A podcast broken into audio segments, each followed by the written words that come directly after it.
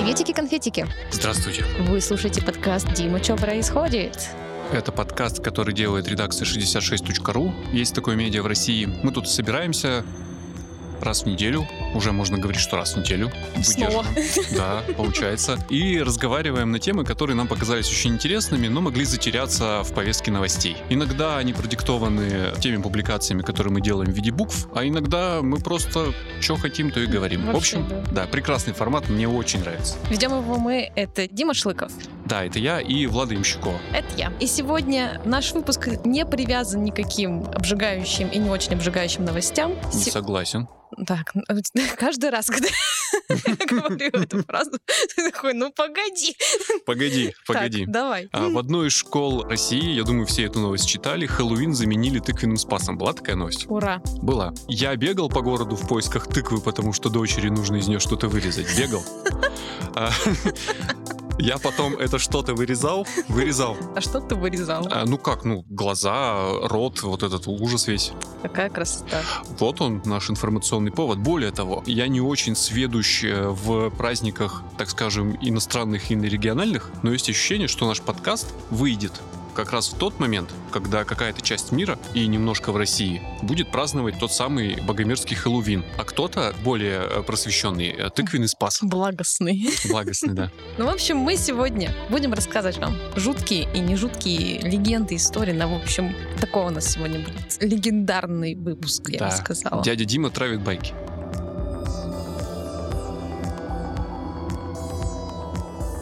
Ну что, дядя Дима, расскажи нам свою байку. Когда-то давно, когда-то очень давно, я в редакции 66.ru занимался не только тем, что читал чужие тексты, но иногда делал свои. И у нас была такая рубрика, называлась «Городские легенды», которой мы пытались и, в общем, даже проверяли те самые городские легенды. То есть э, мы доставали откуда-нибудь или читатели нам их рассказывали, и на полном серьезе проверяли их на подлинность. И спойлеры некоторые подтвердились. Ну, то есть легенда оказалась вообще не легендой. Но, среди прочего, конечно, было и всякая слабо проверяемая дичь который, тем не менее, очень клево укладывается как бы в формат э, праздника Хэллоуин, и иногда их можно рассказывать, и я их с большим удовольствием рассказываю. Ну Моя да. любимая легенда, например, про Бориса Николаевича Ельцина и про его политический успех. Она никак не ложится как бы в, в нормальную журналистскую деятельность, потому что эти факты проверить просто невозможно. Ну, звучит А, не бредово, наверное. да, ну, всякое бывает. Ну, она живучая довольно легенда, потому что, когда я пришел в Музей истории Екатеринбурга для того, чтобы, ну, эти легенды чекать... так Давай и- коротко. Мы- Мы уже очень много говорим про эту легенду. Хорошо. Буквально. Да, представьте, что я свечу фонариком себе на лицо. Когда-то давно в советском Свердловске решили строить э, здание областного правительства. Здесь его сейчас называют Белый дом. Это такой большой, красивый белый небоскреб. Но когда-то на его месте было, ну, такое абсолютное ничего. Частный сектор, какие-то домики, ну такая местность, несмотря на то, что в самом центре города, не очень благоустроенная, как бы сейчас сказали. Согласно легенде, на месте областного правительства стояла одна избушка, скорее всего, не была никаким памятником никакой архитектуры, да и в целом в советские годы, и в поздние советские годы никто этим не заморачивался особо. И, в общем, начали ее озорно сносить. Но однажды строители залезли в темный-темный подвал этого дома и обнаружили там нечто пугающее, страшное, ужасное. Сложно представить, как это выглядело на самом деле, но пускай ваша фантазия сама дорисует. Это было окно, да, в подвале, открыв которое, строители услышали страшные звуки, похожие на многоголосие. Много-много голосов, ну, как в фильмах ужасов прям бубнили, и яркий свет на них пролился. Они, естественно, испугались, все это закрыли и стали бить тревогу. Приехало начальство. Так вышло, что в тот момент не было более большого начальства в Свердловской области, чем Борис Николаевич Ельцин. Он ее буквально возглавлял, эту самую область. И он прибыл на место, якобы осмотрел находку, и как-то очень быстро принял решение завернуть окно в тряпочку и увезти к нему куда-то то ли домой, то ли на дачу. Не стоит задаваться вопросом, как окно можно завернуть в тряпочку и куда-то увезти. Ну, А, я представляю, ты так берешь. ну да, как будто бы на земле оно лежало. Вот, увезли, и с тех пор, между прочим, карьера Бориса Николаевича пошла в гору. И вообще как бы состоялась. И он принял с тех пор очень много решений, которые в моменте казались парадоксальными. Например, сдать партбилет публично. Оказался в нужном месте этой пищевой цепочки, когда Союз распался. Потому что когда Союз распался, напомню, Горбачев остался без поста, а Борис Николаевич Ельцин стал главой целого государства, а не его частью. Ну и вот, и рассказывают, что произошло это потому, что окно это было непростое. А окно- золотое? Нет, окно это сделали инопланетяне из будущего. И они Что? инопланетяне из будущего. Ну, в далеком будущем инопланетяне прилетели на Землю, Мгм. прилетят, простите, не знаю, сложно в этой парадигме, прилетят на Землю, обоснуются здесь, ассимилируются, подружатся с местным населением и так далее и тому подобное, и решили каким-то образом отправить в прошлое вот это окно, через которое его владельцу подсказывали всякие правильные решения. И вот Борис Николаевич, руководствуясь этим окошком, принимал эти самые решения. И говорят, поговаривают, это не мои слова, что назначить Владимира Владимировича Путина своим преемником, молодого, мало кому известного, не сильно амбициозного сотрудника КГБ из Санкт-Петербурга, ему тоже подсказали инопланетяне. А где окно-то теперь? Никто не знает.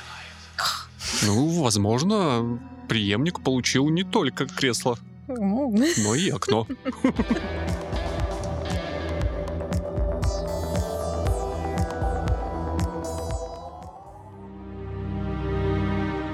Самая молодая из городских легенд, которые мне известны, хотя нет, есть еще одна про крокодила, про нее позже расскажем. Вторая по молодости городских легенд, которая мне известна, тоже, кстати, в этом же районе. Это улица Февральской революции, рядом с зданием областного правительства. Там рассказывают вообще страшные вещи. Рассказывали, ну там, с пяток лет назад. Было несколько свидетельств, они поступали к нам в редакцию, нам писали, нам тоже шепотом рассказывали в отделах продаж некоторых застройщиков эту историю. О том, что на этой улице в нескольких домах стали замечать странное. Стали замечать никому неизвестную девочку в белом платьишке. По одной версии девочку, по другой версии девушку с мячиком, которая играла на лестничных клетках, заходила в квартиры, там стучалась, с ней коммуницировали, а потом загадочным образом исчезала. И якобы даже эту девочку-девушку видели охранники одного из жилых комплексов, довольно дорогого и элитного, на своих камерах.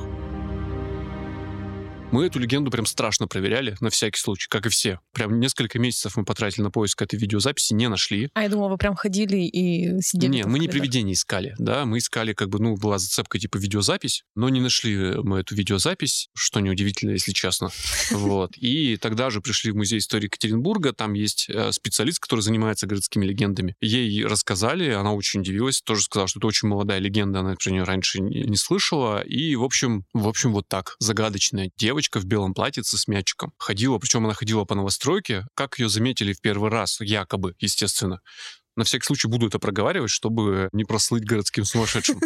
Такой сегодня формат. Рассказывают, что ее заметили как раз э, в новостройке, которая только-только была введена в том квартале. А там хорошие, большие, дорогие квартиры, но эти хорошие, большие, э, дорогие квартиры обычно сдаются без отделки, и там весь дом как бы стройка была. Ну, его только сдали, и там начались ремонты. И тут девочка, чья-то, непонятно чья, на лестничной клетке играет в мячик. Девочка, ты чья? Девочка растворяется в воздухе. Вообще ужас. Но следов не нашли, и, в общем, даже каких-то, знаешь, обычно же призраки должны появляться там, где, ну, какие-то незаконченные дела, Кладбище просто ну, т- старое. ну да, вот что-то такое. Кладбищ там, кстати, по-моему, нет. У нас когда-то хороший журналист Саша Морозова делала текст про то, где в Екатеринбурге дома построены на кладбищах. Спойлер примерно везде, но вот именно там как, как будто бы кладбищ не было, потому что, насколько я помню, как бы в далекие века, ну там 18-19 век, там же была так называемая воровская слободка, Люблю эту историю, что здание областного правительства стоит на том месте, где раньше была воровская слободка. Ну, слободка — это поселение за чертой городской стены, там люди живут. И у нас вокруг Екатеринбурга очень быстро образовались разные слободки. Вот одна из них была воровская, но там, ну, короче, какого-то кладбища там не сложилось, насколько мне известно. Но была история, опять же, из далекого прошлого, подтвержденная документально, про несчастную любовь двух молодых людей, которым религия не позволяла быть вместе, ну, вернее, там люди из очень разных семей, с очень разными религиозными взглядами. Якобы девушка покончила жизнь самоубийством там в конце этой истории, и нам сказали, ну вот, типа, пускай такое, такая будет история у этого духа.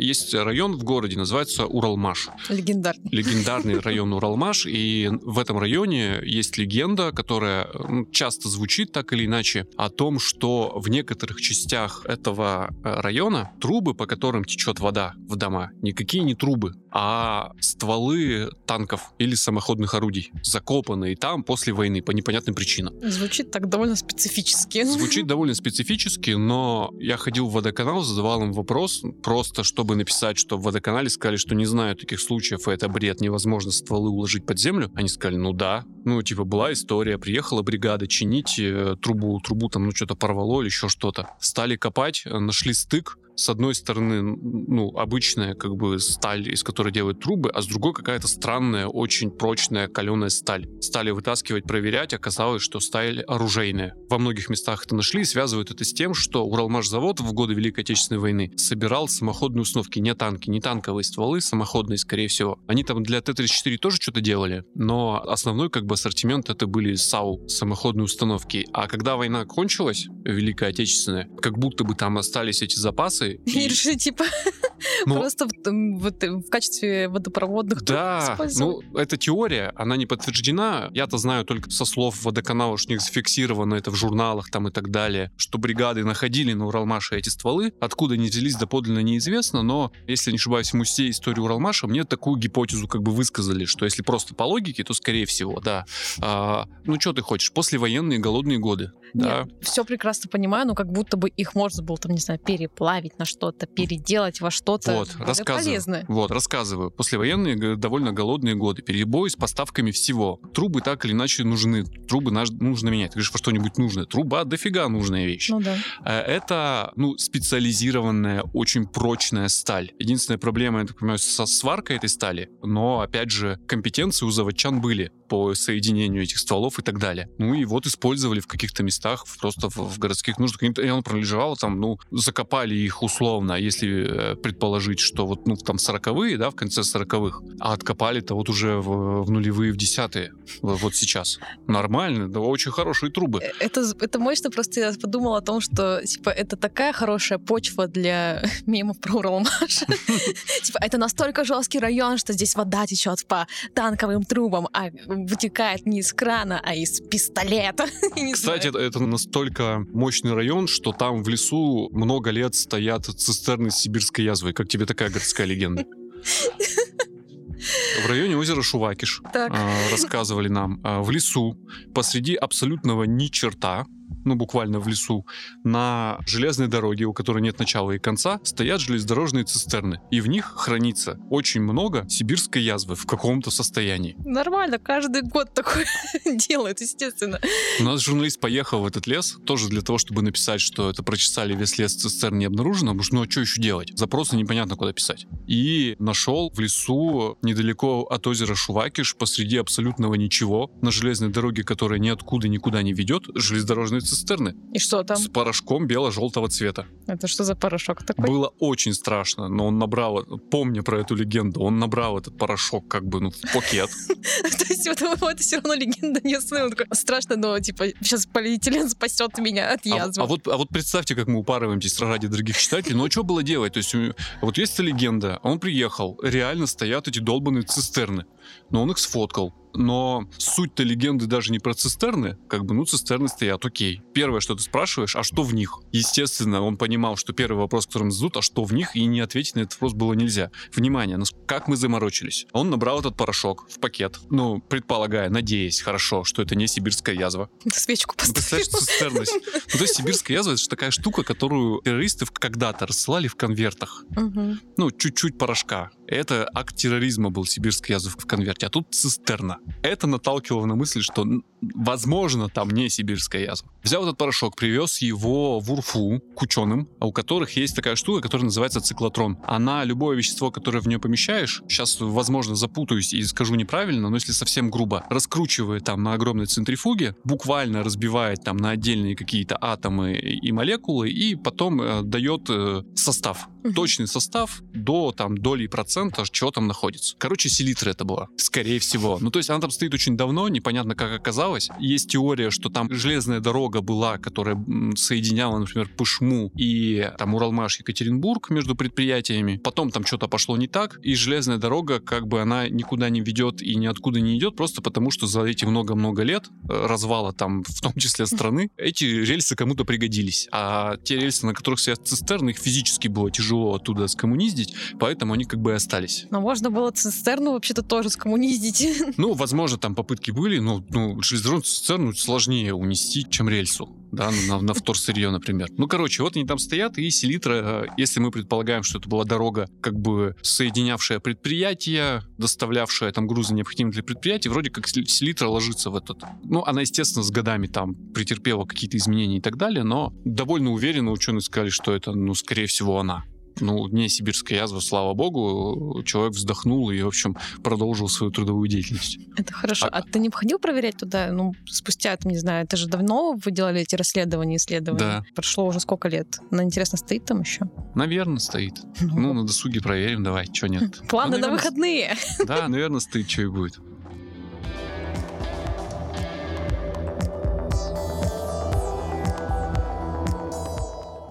А как тебе такая легенда? У нас в городе есть подземный переход, сделанный прямо в городской плотине. Переход а, Цоя. Переход Цоя, да. Прямо в городской плотине через проспект Ленина. Есть городская легенда про то, что один городской чиновник построил это для своей возлюбленной. Вай. Ну, типа... Какой а, пацан молодец. А, они работали по разные стороны проспекта Ленина. Угу. И однажды, когда она в очередной раз шла к нему навстречу и перебегала этот проспект Ленина, он подумал, боже мой, она же убьется. Я думаю, что неважно, в каком вы городе, вы представляете, что проспект Ленина — это главный проспект в городе. Там максимальное движение. И такой, ну, давайте сделаем подземный переход. Мы эту девушку нашли. Ничего себе. Она, правда, уже, ну как, Бабушка. наверное, не обидно будет, э, потому что она и фактически, скорее всего, является бабушкой. Вот, и говорим, легенда такая есть. Она говорит, почему легенда? Ну, в целом, в целом, так и было, говорит она. Но только она добавила, что да, перебегала, да, он типа меня увидел, да, там я к нему подошла, но не прям для меня. Он просто на моем примере понял, что здесь как бы, ну, капец как страшно, а люди перебегают, и хорошо бы сделать там переход. А там были какие-то технические помещения городской плотины, которые позволяли относительно легко их, при... ну не нужно, естественно, потому что плотина не используется по назначению, в смысле изначальному, не питает завод энергии, завода-то нет. И вот сделать этот проход. Он еще удачно лег э, в концепцию тогдашней городской администрации, а этот подземный переход. Тогда Аркадий Михайлович Чернецкий возглавлял Екатеринбург, и при нем была такая концепция подземный Екатеринбург, она называлась, согласно которой давайте как можно больше всего пророем и увидим ведем как бы все вниз. Переходы вниз, парковки, торговые центры, все на свете. И, и, в общем, в эту концепцию можно было встроить этот проект. Такой андеграунд э, в прямом смысле этого да. слова. Но нет, они-то исходили из того, что Екатеринбург самый компактный миллионник страны, и хорошо бы, чтобы он таким оставался. Угу. А как это сделать, при том, что город растет и развивается, он тогда рос и развивался, там автомобильное движение растет, торговли больше появляется, они такие, надо расти не только вверх, но и вниз. Угу. И, в общем, вот этот подземный переход через проспект Ленина, переход Цой, он стал одним из первых в рамках этой концепции. И, как выяснилось, как минимум вдохновлен был вот этой вот историей любви. Ну, это очень романтично, мне больше нравится эта первая версия, где он вот чисто ради нее построил. Ну, она как бы, знаешь, она так рассказывала, ну, как будто бы подтверждая эту теорию. Но ну, Ради приличия сказала, типа, ну, это, конечно, там... Звучит слегка как кумовство и коррупция, поэтому она смягчила это все и говорит, что ну не прям только для меня, просто для всех. Он на меня посмотрел и говорит, слушай, а ведь э, ты не одна такая, тут, наверное, как бы тяжело людям. Ой, романтик.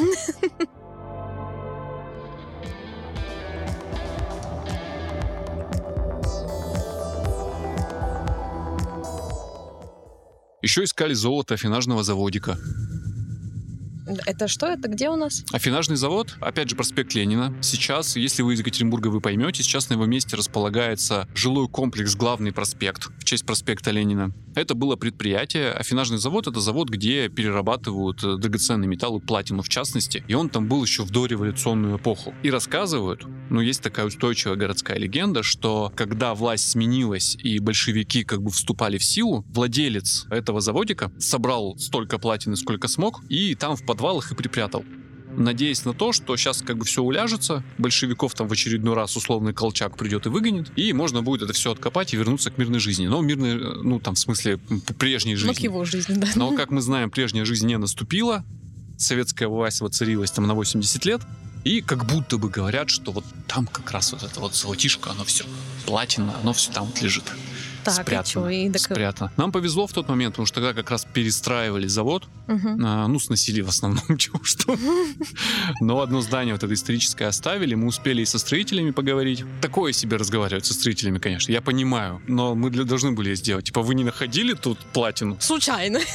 И они такие, да, конечно, нашли, типа, вам надо, да, они, ребята? они говорят, нет, а мне фотограф говорит, слушай, ну кто-нибудь тебе скажет да. Я такой, ладно, аргумент, пошли к Мгм. историкам. Пошли к историкам, стали искать как бы следы этого золота и нашли, в частности, факт, который, ну, как будто бы опровергает эту теорию, потому что, ну, человек прячет золото до лучших времен, лучшие времена не наступают, золото там пропадает. А но в этой истории есть один недочет. Выясняется, что владелец афинажного заводика после того, как советская власть наступила сильно и надолго, с этого завода как бы надолго-то никуда не делся и вернулся на него в статусе директора завода. Завод сохранил свой профиль деятельности на довольно долго. Там продолжали обрабатывать драгоценные металлы. И как будто бы, если эта теория верна, будучи руководителем завода, прям директором, да, у него был миллиард возможностей эту платину однажды ночью достать и вытащить. И даже если ее было прям очень много, он все равно там работал ни день, ни два, ну, он карьеру там сделал буквально, потом заново, считай. Неловко, наверное, в своем собственном заводе заново делать карьеру, но неважно.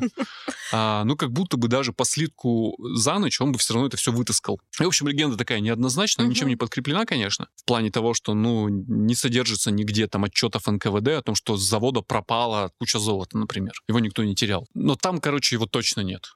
Ну, то есть, ну, вот прям стоп вдов. Если вот она вот именно такая, и предположить, что это правда, и что он спрятал, то точно так же нужно предположить, что все он оттуда вынес. Потому что, ну а зачем? Грустно. Ну, ну, не так грустно, как безумные люди с лопатами, которые посреди жилого комплекса ищут... э, Это весело как раз-таки, ты чё? Как будто бы, давайте, это будет миф. Есть же более подтвержденная, что ли, или, э, скажем, более реальная городская легенда про золото Агафуровых.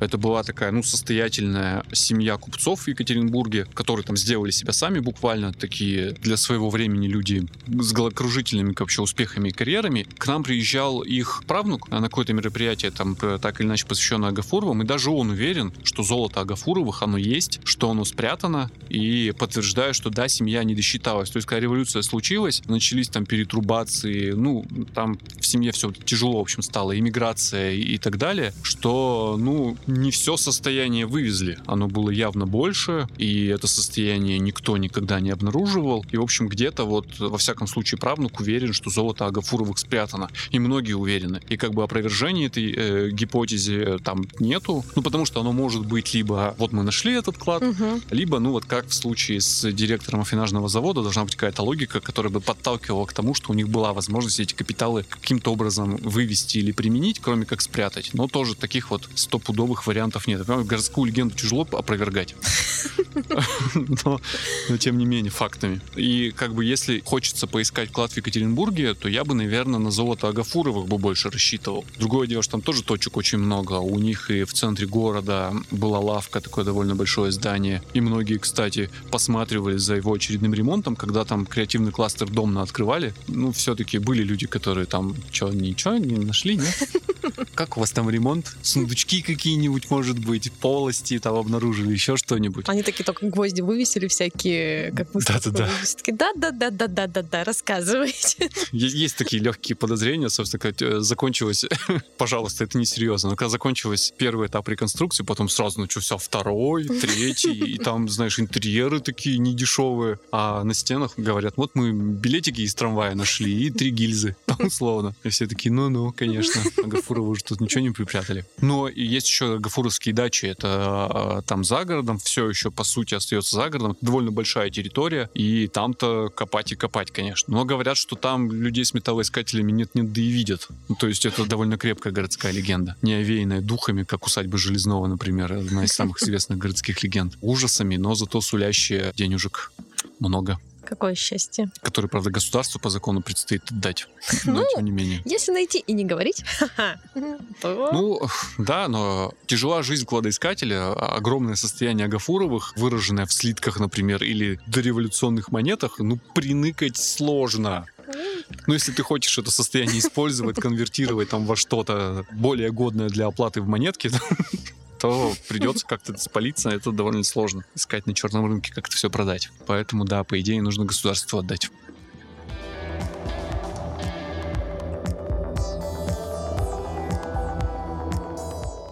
В 2013 году на берегу Сети увидели крокодила, весь город переполошился, все бегали, искали этого самого крокодила, где он, да куда он. А я, я помню, как я звонил сам в пресс-секретарю администрации Екатеринбурга, я говорю, что у вас там слышно про крокодила? Он говорит, про какого крокодила? Я говорю, ну на берегу и сети крокодил. Он говорит, серьезно? Я говорю, «Э, да, ну вот сотрудники ГИБДД видели на берегу и сети крокодила. И он мне говорит, так это же сенсация. Я говорю, вообще-то да. Ну, короче, реально весь город помешался, искал этого долбанного крокодила. А, звонили в зоопарк, там все крокодилы на месте. Звонили в цирк, все крокодилы на месте. Говорили с зоологами, учеными и так далее, и так далее. Считали, сколько крокодил проживет в Исете, среднестатистически. Ну, короче, прям сенсация. Но она как вспыхнула, так и растворилась, в общем-то, в воздухе. Ну, то есть, типа, просто был, был крокодил и вот нет крокодила. Одно видео с этим крокодилом, и все, никаких больше следов. Правда, потом Потом появились очевидцы, которые говорили, что видели мужчин в большом черном автомобиле, который незадолго до того, как э, крокодил обнаружился на берегу Исети, на этом самом берегу Исети что-то делали. И спустя много-много лет выяснилось, что это чистая правда. Нынешний депутат Законодательного собрания Свердловской области Алексей Свалов в какой-то момент вышел и признался, хер с вами, это был мой крокодил я его взял, в цирке, кстати, по-моему, и взял, всех там подговорив. Я его выгрузил, ну, каким-то образом привлек внимание гаишника, подождал, пока все удивятся, загрузил и увез. Но Алексей все время забывает сказать, нафига он это сделал. Вот да.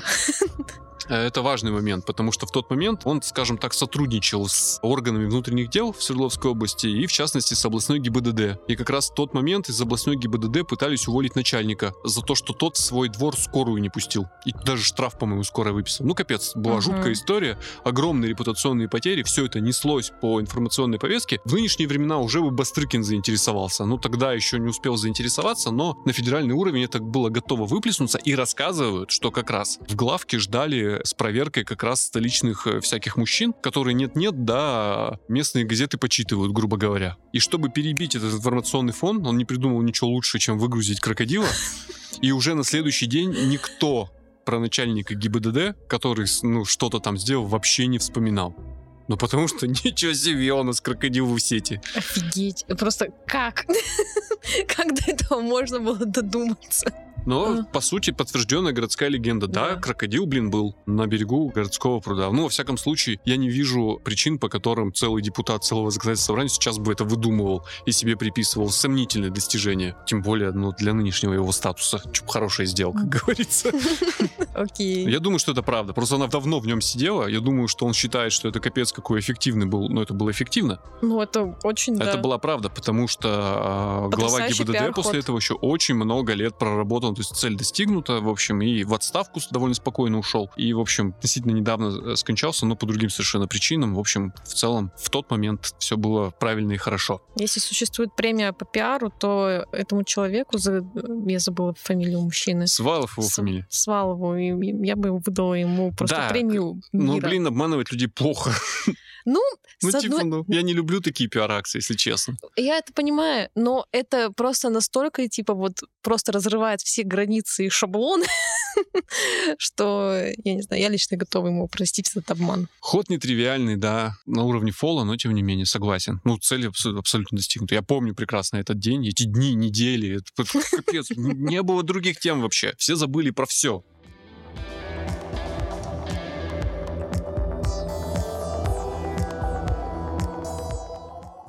В центре Екатеринбурга, как и любого другого города, есть памятник Ленину. И все, кто здесь живет, сколько себя помнят, там, блин, этот долбанный Ленин стоит. Хорошо, этот великий человек. Но началось это все с того, что мы обнаружили какую-то довольно старую книжку с эскизными проектами площади 1905 года, где этот Ленин стоит. И там был проект администрации Екатеринбурга, на которую нынешний Ленин смотрит. И этот памятник там как будто бы в кадр попадал. Но проблема была в том, что на постаменте стоит не один Ленин, а два каких-то мужика. Ну, то есть он, э, это явно он, у него узнаваемый жест, он в том же самом жесте, но, как выяснилось, буквально обнимает кого-то другого. Совершенно очевидно было предположить, что это был Сталин, тем более, что проект был в сталинские годы, в общем, разработан, и никого важнее, чем Сталин не было, но мы, как честные люди, должны были проверить, потому что есть, например, Свердлов еще, очень важный человек для Свердловска, там, для Екатеринбурга тех лет. И Иосиф Виссарионович не всегда как бы любил, чтобы увековечивали прям его-его. У него были такие периоды скромности, когда он говорил, да нет, что вы, что вы, это не стоит, и даже же от поста генсека отказывался, ну, потом все равно соглашался, может, народ просит. Ну, не суть. Короче, должны были проверить. Пошли там раскапывать с самого начала, что было на этом месте, какие там памятники, статуи стояли, дофига было там вариаций. И перед войной, кстати, стоял Сталин совершенно один, ну, такой как бы временный. А потом, когда затеяли обновление площади 1905 года, здание администрации Екатеринбурга и всего вот этого, естественно, это разрабатывалось еще в сталинские годы, и они вот придумали такую скульптурную композицию, где Ленин показывает Сталину Екатеринбург. Поэтому у него такой жест. Mm-hmm. У нас у Ленина жест нетипичный, он не в светлое будущее указывает, а как бы чуть в сторону так откидывает руку. Вот. Если предположить, что рядом с ним есть собеседник, то все становится на свои места. Типа, вот Иосиф, такая вот получилась штука. Ну, смотри. Да, а тот, а тот как бы смотрит туда дальше. Но проблема в том, что проект был серьезный, большой и затратный. И, опять же, в послевоенном Советском Союзе не сразу как бы нашлись на это средства. Проект откладывали, откладывали, откладывали. И да, откладывали, собственно говоря, до того момента, когда уже развенчание культа личности Иосифа Сталина шагало по всему Союзу уверенными темпами. И в Екатеринбурге, в Свердловске тогда еще не то, что не строили памятники Сталину, а памятники Сталину, в общем, демонтировали, улицы переименовывали. У нас было две, по-моему, улицы Сталина в Свердловске. Они перестали таковыми быть. Ну и, в общем, в новой конъюнктуре с новым генеральным секретарем ну, было невозможно поставить Сталина. Но проект в целом сохранили, и Ленина в целом сохранили. Вот он как бы встал, и так получилось, что вот новый новые времена, и увеличившийся Ленин столкнули Иосифа Виссарионовича с этого постамента, и Ленин оказался ровно посередине, хотя должен был вот так вот с краешку показывать. Скромненько.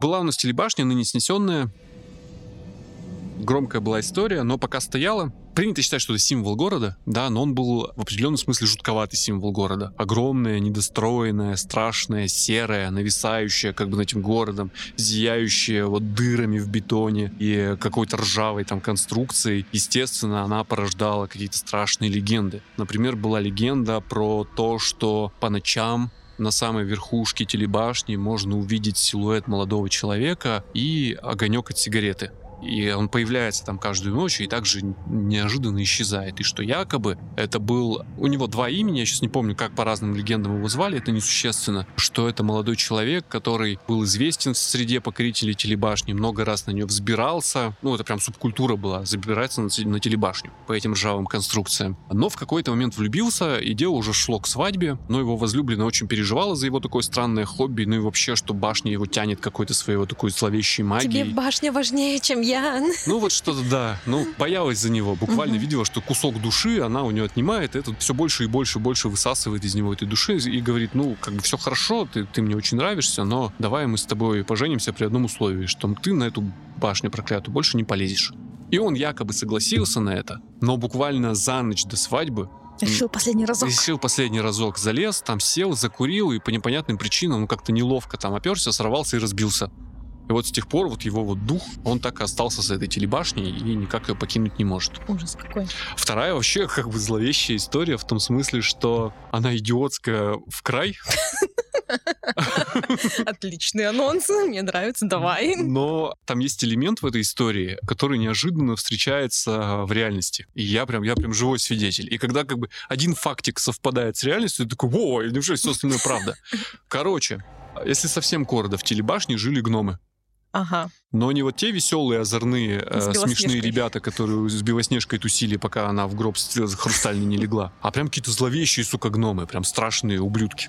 Кровавые буквально гномы. А история состоит вот в чем. Однажды поступил вызов во все спецслужбы города о том, что на вершине телебашни, опять же на вершине, сидит совершенно неадекватный, седой, очень напуганный человек в очень нервном состоянии. Они прибыли на место, спасатели каким-то образом забрались наверх, поняли, что там действительно человек вообще с помутненным абсолютным сознанием, он нес какой-то бред, он отказывался спускаться вниз. Он говорил, нет, пожалуйста, меня там прикончат, меня там убьют. И в какой-то момент, ну, растолкав э, тех, кто его уже насильно фактически пытался спустить, чтобы поместить в скорую и впоследствии увезти в психиатрическую клинику, он их всех растолкал, рванул к стене на вершине телебашни и маркером на ней написал «Кто-то сказал, что гномы боятся высоты. К сожалению, он прав».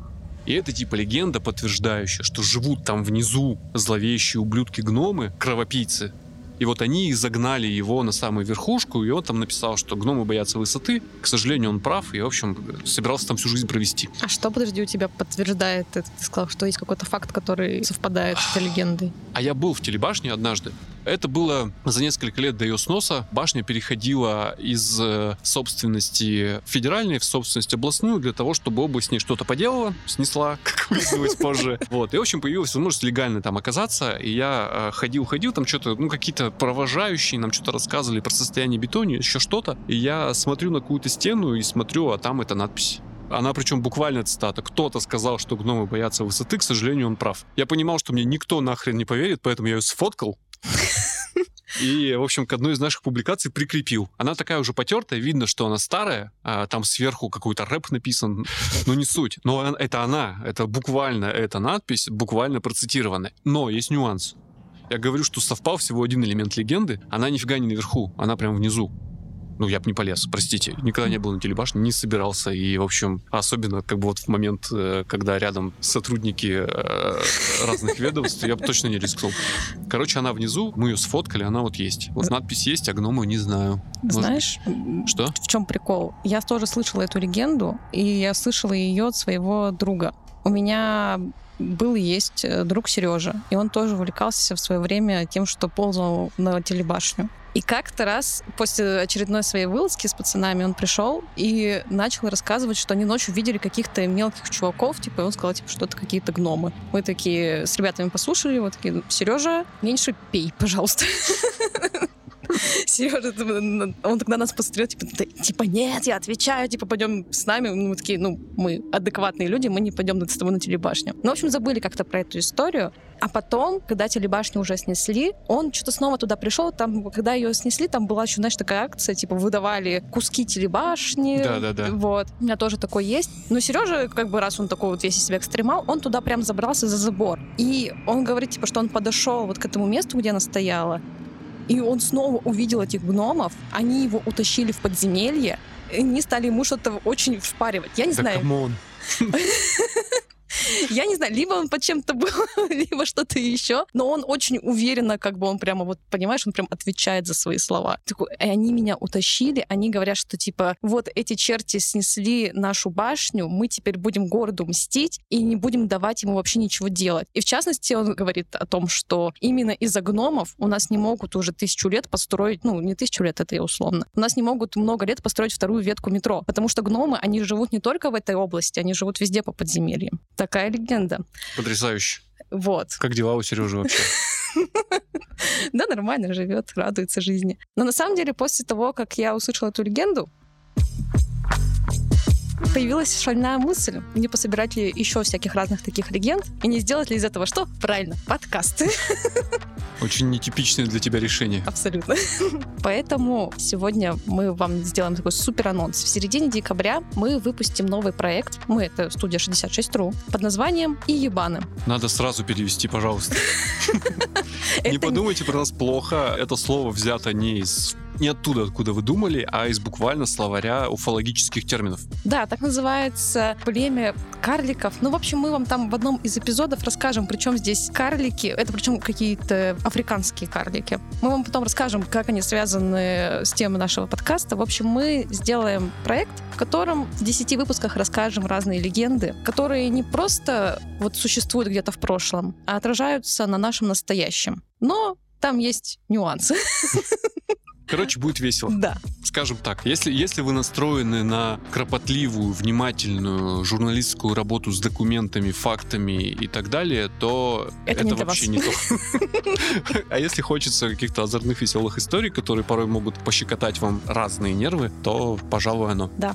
Ну и чтобы мы сделали этот проект, нам потребуется на самом деле ваша помощь. В описании к этому выпуску будет ссылка на Boosty. На Boosty как раз-таки этого проекта. Мы просим у вас донаты на создание этого проекта. Будет ну, очень круто, если Получается, нас... так мы поймем, нужен вообще или нет. Да. Если вам хочется такого, погнали. Нет, так нет, что подумаешь. Mm?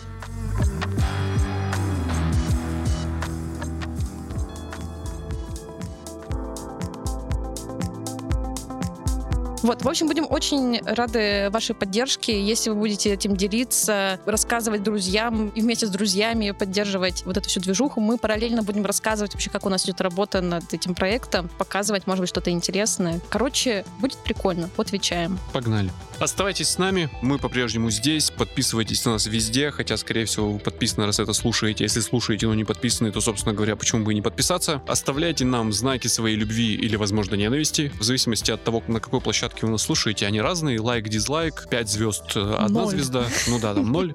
Комментируйте, если есть такое желание, возможность. Комментарии делают нас лучше, но еще лучше нам становится, когда вы этим подкастом делитесь с окружающими, знакомыми или не очень людьми. А еще рассказывайте в наших где-нибудь соцсетях. У нас есть соцсети, где можно оставлять комментарии. Facebook. Это слово запрещено.